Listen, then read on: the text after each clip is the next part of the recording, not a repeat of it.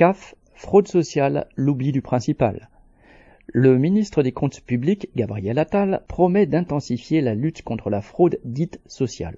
Celle concernant les allocations familiales, l'allocation logement et le RSA seraient en progression et 351 millions d'euros de fraude auraient été détectés ou évités, notamment sur des comptes à l'étranger. Attal propose d'interdire à partir du 1er juillet 2023 le versement d'allocations sur un compte bancaire étranger. Des bénéficiaires de la CAF ne pourraient donc plus recevoir leurs prestations sur un compte ainsi domicilié, qu'ils aient été ou non fraudeurs. Il veut même aller plus loin et agir pour que, citation, les CAF puissent avoir accès dans des conditions encadrées aux fichiers des passagers aériens, fin de citation, afin de surveiller qui quitte ou entre en avion sur le territoire. Certes, il existe des fraudeurs, mais Attal oublie juste de dire que la Caisse nationale d'allocation familiale était excédentaire fin 2022 de 2,6 milliards d'euros et que 10 milliards d'euros de prestations n'ont pas été réclamés en 2016, ainsi que 750 millions d'euros de RSA en 2018.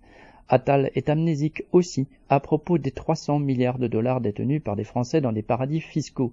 Rien que la récupération d'une partie de cette somme par l'État devrait atteindre 14,6 milliards cette année. Les 351 millions représentent une goutte d'eau par rapport au vol en grand organisé par les milliardaires et toléré de fait par l'État. Correspondant lutte ouvrière.